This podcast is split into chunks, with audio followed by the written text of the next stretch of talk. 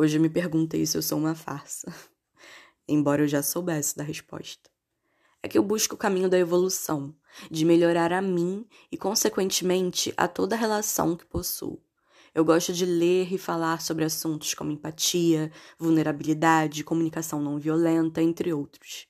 Busco fortalecer a minha mente enquanto busco a espiritualidade.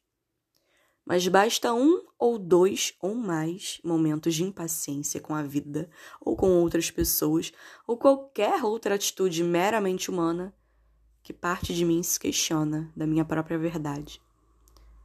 Talvez, se eu estivesse fingindo ser uma personagem, me preocuparia. Como não é o caso, sei que é bobagem. Sei que é ocupar espaço valioso na mente já lotada de informação com algo para me fazer perder a razão como se eu tivesse algo a provar a alguém. Pois digo que não tenho, não temo e nem devo.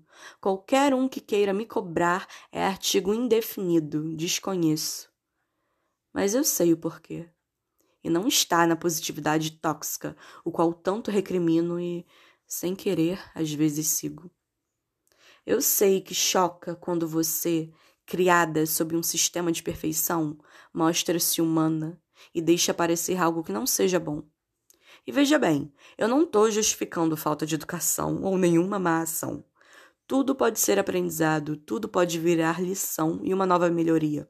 Afinal, há uma rachadura em tudo. É assim que a luz entra, como já disse Leonardo Cohen.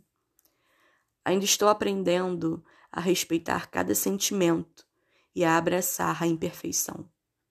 Bem, talvez este seja o segredo não me deixar ser definida por apenas mais uma passageira emoção.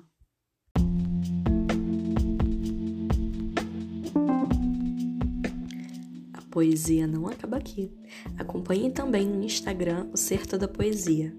Ah, se for compartilhar algum episódio, marca o perfil, viu? Aproveita e manda uma mensagem se o que acabou de ouvir te impactou de alguma forma ou te fez refletir. Eu vou adorar saber. Nos encontramos no próximo episódio.